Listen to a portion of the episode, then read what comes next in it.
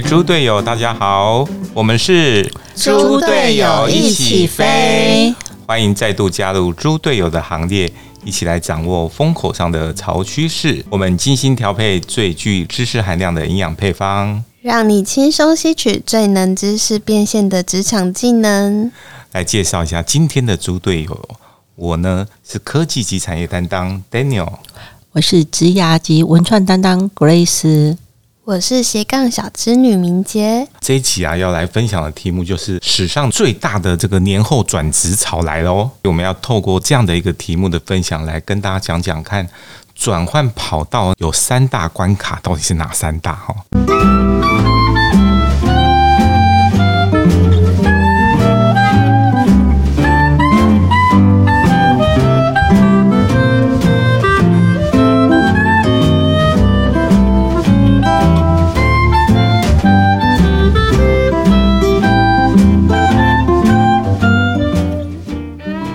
欢迎回到猪队友一起飞。我们刚刚聊到的是从兴趣到专业的这个距离。那么接下来我们要聊一个是从呃员工到老板的距离。因为这几年好像大家蛮鼓励说年轻人创业，对不对？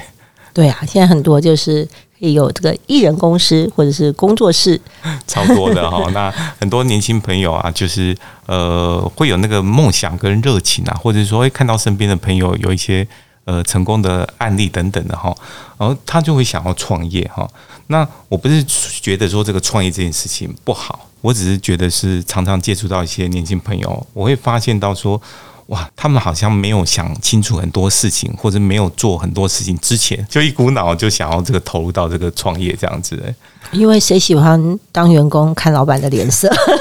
所以，所以这个很可怕一件事情是我发现这些朋友其实有时候不是说真的很有创业的才华或者是想法，他其实呢不是呢拥有这种呃创业的这种灵魂哈，他其实只是不想要看老板的脸色哦，所以他不想要当员工啦。就所以为什么要创业？是因为他想要自己这个自己做主，自己当老板这样子。至少他拥有勇气。但是我往往发现说，如果只有勇气啊，那这件事情就非常的危险，对他来讲，对他的整个生涯规划来讲是非常不利的事情哦。因为你适不适合创业，适不适合当老板，这个是有太多太多的条件哈。嗯，你的野心必须要跟你的才华相称啊！对啊，这个非常重要哎哈，不是说你只是有了野心、有了企图心，你就可以哦达到这个成功的彼岸哈。你自己没有那个足够的才华、足够的能力哈、足够的这个优势的时候，其实很多想象就是只是突然而已哈。不过我就在想说，如果你自己创业，你是给自己一个时间，就是说我想要体验，说到底。当老板应该要学习的是什么东西？然后你也刚好有存到一点钱，可以支付你自己的生活所需。我觉得是可以设立一个目标，就是我三年，嗯，然后我来当老板，然后我去学习东西。对啊，那我这三年我是把我过去赚的钱当做我的生活费。那我相信这会是一个呃还不错的体验。可是三年之后，如果你这个公司没有赚钱，你就不要在那边拖着。嗯，你要设定停损点。对，然后可以趁年轻的时候，你还可以再去再进入职场当中，嗯，再去挑战一下这样子。对。然后另外一个当然是说，哎，如果你真的创业当老板了哈，哎，你要考虑一件事情是说，因为你当员工，其实你就是扮演好那个螺丝钉的角色就好了嘛。那因为企业的运作，老实讲也不会因为我这个螺丝钉呃运转的好不好，吼就有太大的问题哈。那其实。公司是整个系统化的再去运作的，但是你当老板，你在那个老板的高度的时候，那你的很多的这个呃所作所为哈，然后你的一些一言一行哈，你的这个每一个决策，其实它就会影响到你的公司的呃会不会有成就，会不会有成绩哈，所以这里面就会牵扯到说，那你适不适合跟别人合作？哦，这个很重要，对不对？嗯，有些人就是你会发现说，哎，他怎么当老板以后，哦，跟你在这个他当员工的时候，我们在一起合作，哎，好像合作的很愉快哦，因为那公司不是他的嘛，哈，嗯，反正让利是让老板的利，对。对。对，所以好像哎，很多东西很好谈，哎，他自己当老板的时候，哎，不一样嘞，呃，他要么跟你计较很多东西哈，要么是说，哎，说到的然后做不到。哦，嗯，常会有这样情况的。对，原本他是员工啊，我们一起出去谈 case 的时候，那个喝咖啡可以喝星巴克，反正可以报公账可以报，价，讲错了，可以报。可以报公账。然后等到他自己当老板的时候，他就开始算了，哦，不行哦，这样子要多少钱？然后我这样我一天光喝咖啡的钱都花了多少钱哦？这样子，所以这个人呢、他在转换角色以后，哈，诶，他所表现出来的这个呃态度，或者跟你这个关系哦，或者他的这种呃各种的这种表现呢，有没有产生一些变化？嘿，他就是很值得观察的指标哈。就是他从员工变成老板以后，他有没有在那个老板的位置上可以展现的这种胸襟跟气度哈，其实就会决定呃这个公司到底有没有办法长远的走下去啊。最后这个部分呢、我观察到说有一个很有趣的现象，就是很多的员工或者主管他跳出来创业以后，他往往做的是跟他的老东家打对台的这件事情。哦，你会发现说，其实还蛮危险的。很很常发生有这种情况哈。假设以传统的行业来讲，就是假设卖小吃好的，那你就常看到一条街上会有两家卖同样的小吃的。哦，是因为很多是因为那个厨师就跳出来，在隔壁或在对面就开了一家一模一样的，跟这个老东家打对台。嗯，那常常有这种情况，真的是屡见不鲜哈。其实他没有觉得要跟老东家打对台，他只是觉得很单纯的想法是：哎，这个就是我专长的事情，我就是出来开店，我就要做这个。可是他往往就忽略了这个伦理的上面的东西。其实这个就是打对台了。你你觉得他如果开在对面没有打对台吗？如果他开到别的地方去，我觉得那可能还好。如果我是刻意开在隔壁或者开在对面，同一条这个就巷子，同一条巷子摆明就是打对台，我就是要抢你的生意，因为我觉得你的店会成功，是因为我这个厨师厨艺厉害，对我就要跟你比。当当然，这种通常就是可能是两败俱伤啦。其实这个绝对是两败俱伤，没有办法，这个双赢。其实这个不管是对自己或是对原先的劳动家，其实都是一种对损人不利己利。对对啊，我看到我常看到这种情况，甚至是其实在我自己的工作的经验当中啊，不管是媒体业哈，或者是出版业，或者甚至是呃认识的采访过很多科技业的，真的常常有这种情况，就是诶，他要跳出来一群人几个人出来一个团队出来开公司，然后我们就看他做的什么产品，诶，他做的东西还是跟本来公司一模一样的，因为他会的就是那一套嘛。对，然后我都常常觉得说，嗯你这样子出来跟自己的，也不是说不只是伦理的问题，就我常常觉得，你如果有本事，你就做跟人家不一样的事情，或者你可以做一样事情，但是我做不一样的市场，对，或或者是我转个弯去做一些更有附加价值，或者是你打低阶市场，我打高阶市场，我跟你做不一样的这个市场区隔，嗯，那至少这样也比较有品嘛，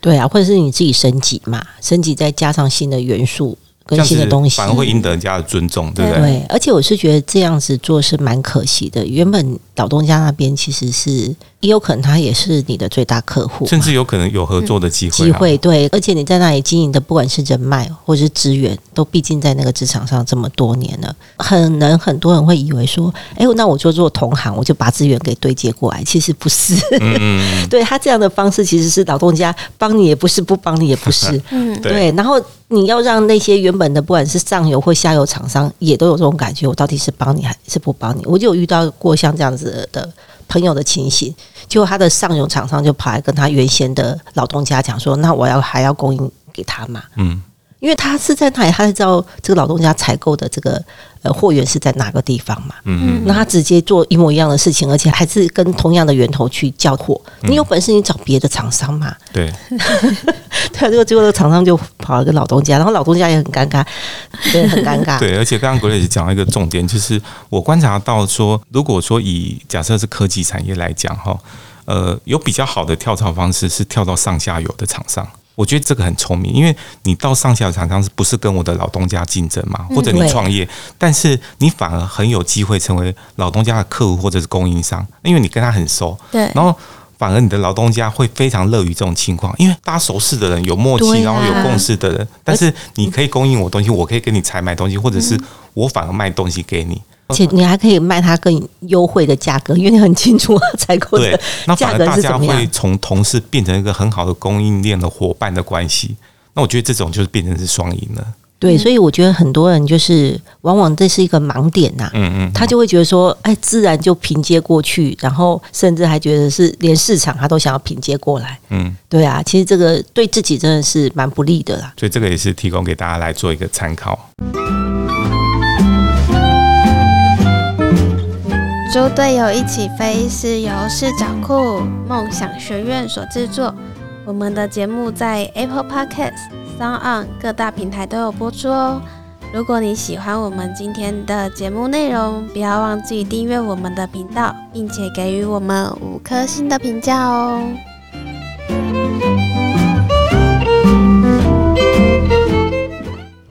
欢迎回到猪队友一起飞。我们刚刚呢讲的这个从兴趣到专业的距离，以及呢从员工到老板的距离。那接下来我们要讲的是从同事到伙伴的距离。哦，同事到伙伴哦，对啊，因为你如果要呃真的开始做了这决定要创业以后，你就会开始要选择创业的伙伴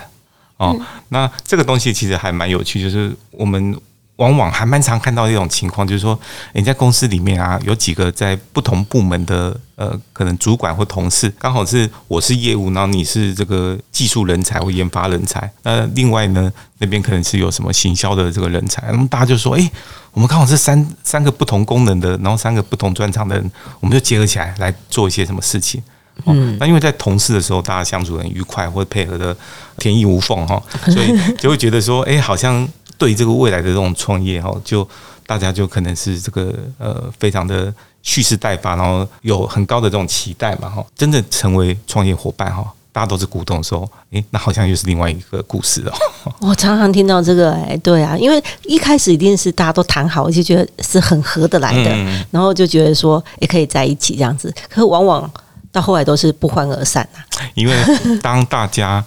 呃成立了一家共同的公司的时候，牵扯到钱的，从牵扯到利益的这个问题哈，甚至牵扯到呃权利的问题的时候，哦，其实它就变得很复杂了。嗯，嗯，所以不管你是这个呃，就是说亲戚一起合作啊，或者是好朋友啊、好同事一起合作，我都觉得这些东西真的要好好的来呃考虑，就不是你想象中的那么那么理想的啦哈。我还没有试过也不知道了。对对对，然后这边其实就我自己的经验谈，我觉得有几个东西还蛮重要的哦。第一个其实是操守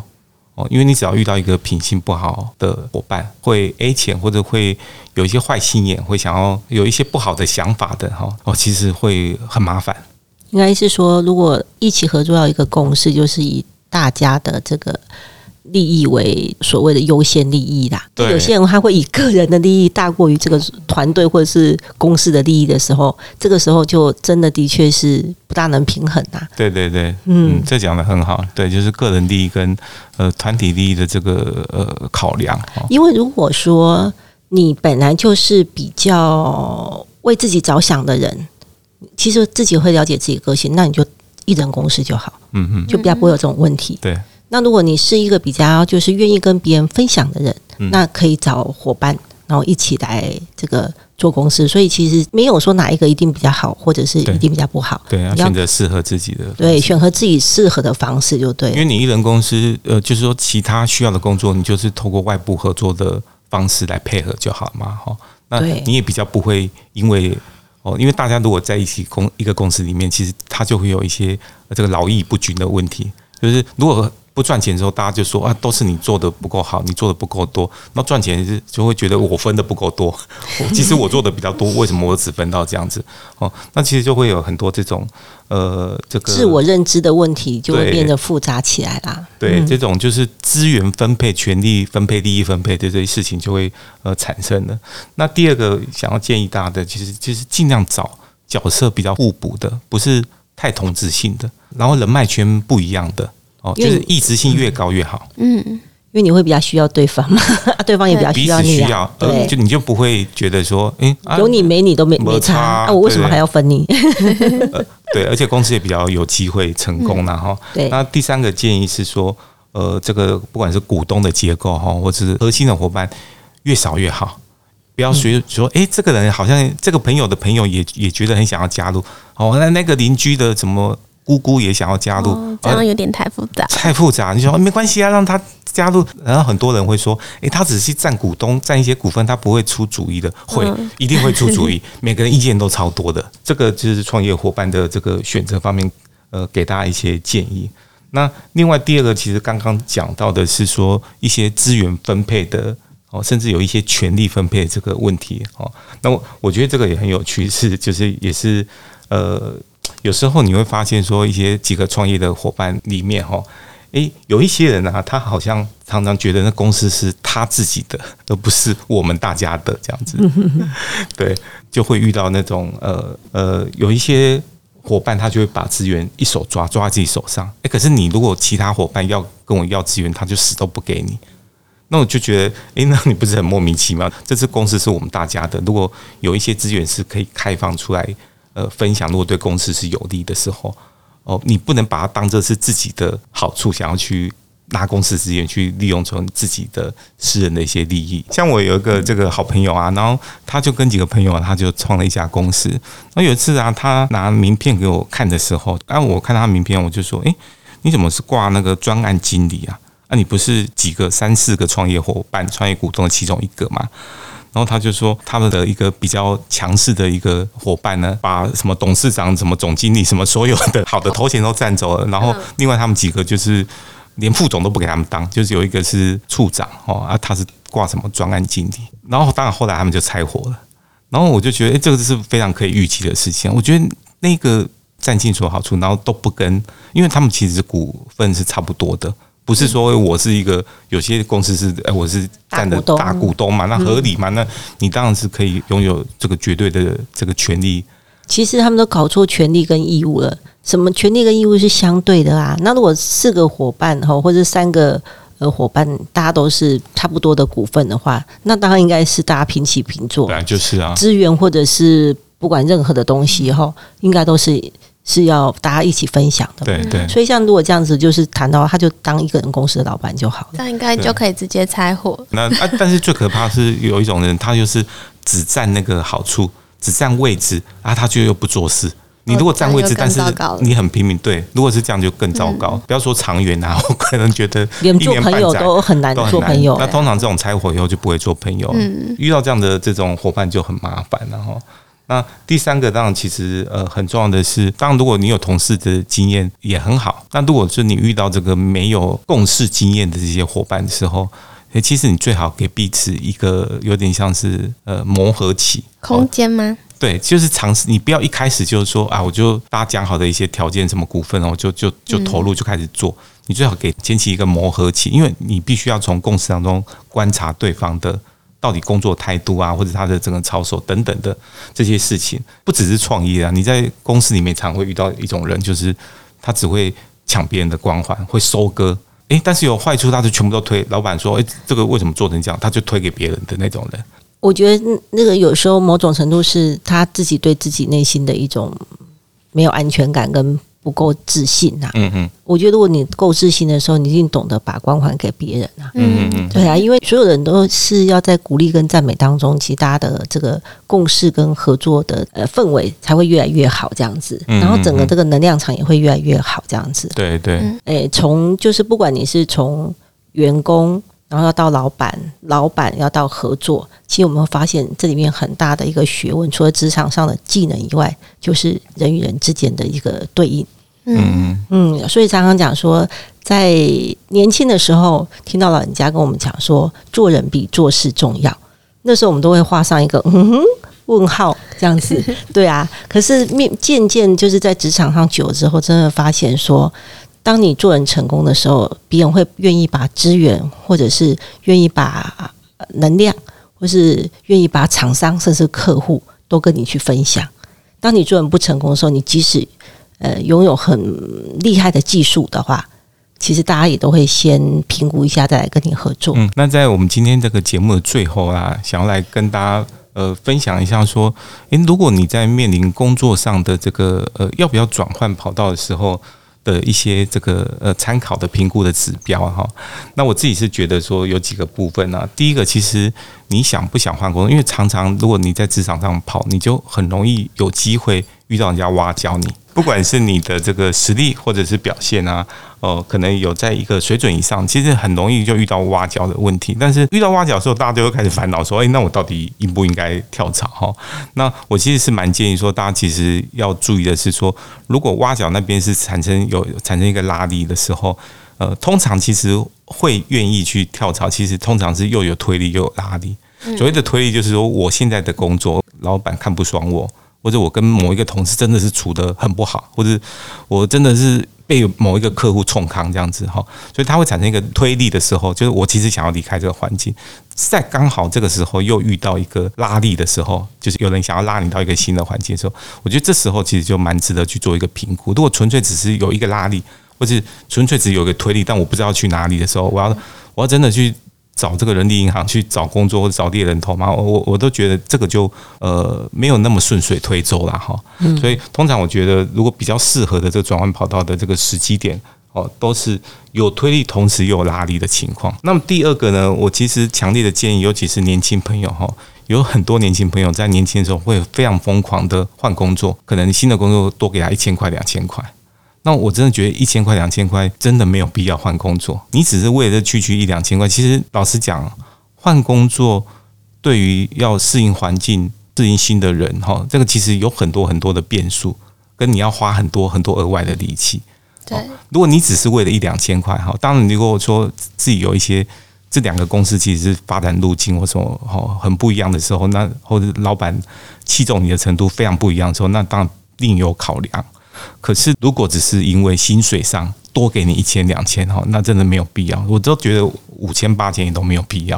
哦，除非你都多了一万两万，那我觉得诶可以试试看哈，这样可能在薪水上哈可以呃追求到更好的一个结果。因为其实，在一个职场上，如果好的氛围环境，蛮需要珍惜的。没错，没错。哎，对啊，所以如果说，哎，你目前的职场，不管你对上对下，大家同事之间，好，然后都。非常的这个祥和有没有？嗯，如果是这样子，真的不需要为了一两千块转换跑道或者转换公司。尤其说现在因为这个斜杠或兼职的方式很普遍嘛，如果你真的觉得说，哎，那我想要再多个一千、两千、三千、五千的，其实你就可以利用你在工作以外的这个时间哦，培养自己的第二技能。对，然后你可以尝试去从那个部分再去增加自己的收入嘛，哈。嗯，所以。你不需要，你不需要为了说区区的几千块就跳槽，因为几千块其实你很容易就从别的地方是有机会再赚回来的。嗯嗯，赚回来或是省回来这样子。对，因为到你新的职场上，你你可能要多喝，请人家喝几杯咖啡啊。说，而且说不定你适应不良，然后没多久就可能三个月试用期都没过，跳槽了，你就完蛋，然后再跳，可能被迫就跳到一个薪水其实更低的地方，也不一定哈。所以这个其实是真的不要为了很。有限，然后短期的这些小小的薪水的这个利益哈，去做转职的这样的考量了。那最后一个，其实我觉得也还蛮重要的是说，就是你去这家企业面试过哈，或者是通常我们在面试前，我们现在大家会很喜欢到网络上去看别的面试者他的经验啊。我真的觉得这些都参考就好了，你不要尽信那些网络上就是。那个人，好，甚至有时候就真的是一个人，可是他很会写，或可能会把那家企业写到多烂或多好，但是其实这个都是蛮一面之词的啦，哈。我觉得最好的方法还是透过你自己认识的一些管道，有没有机会找到这家企业待过，最好是现在还在的这些呃员工，然后实际上问他们状况，这个最准。嗯。对，那你不要在那边相信网络上，就是因为通常一般人没有那个管道，就是在网络上爬文嘛，爬一爬就说哦这个好烂，因为你如果去面试被拒绝，你会不会说他好？不会，你不会 绝对不会说他好，你已经把这家企业说烂死，你不会说自己迟到、自己穿着不好、自己回答不好、自己表现不好、自己学历不好，你都不会讲这些东西，你一定是说哦那个企业烂到要死，超没眼光，那面试者超没礼貌。哦，你一定把他讲这些东西。他录用了一个比我烂的人，哎，这个都是你自己讲的啊，因为你没有被录取嘛。对，对啊，没有必要因为一面之词，然后错估了有利于自己的情势。对对对，当然有办法的话，最理想状况是，哎，有办法透过一些管道，刚好遇到然后认识的在这家公司上班的人，理论上如果是有认识，他会给你这些很客观的一些建议跟评估，说哦，一定是公司有好也有坏。哦，那这这些条件我都跟你讲，那你自己就去做一些判断，这样子。对，甚至我有跟你讲说，如果我是在员工，在这家企业的员工，我会跟你讲说，我们的薪资的调整的状态、发年终的状态，或者是我们的升迁的管道好不好等等的，我都会一并跟你讲。你也不要听那个面试官的一面之词，因为面试官当然会，如果他希望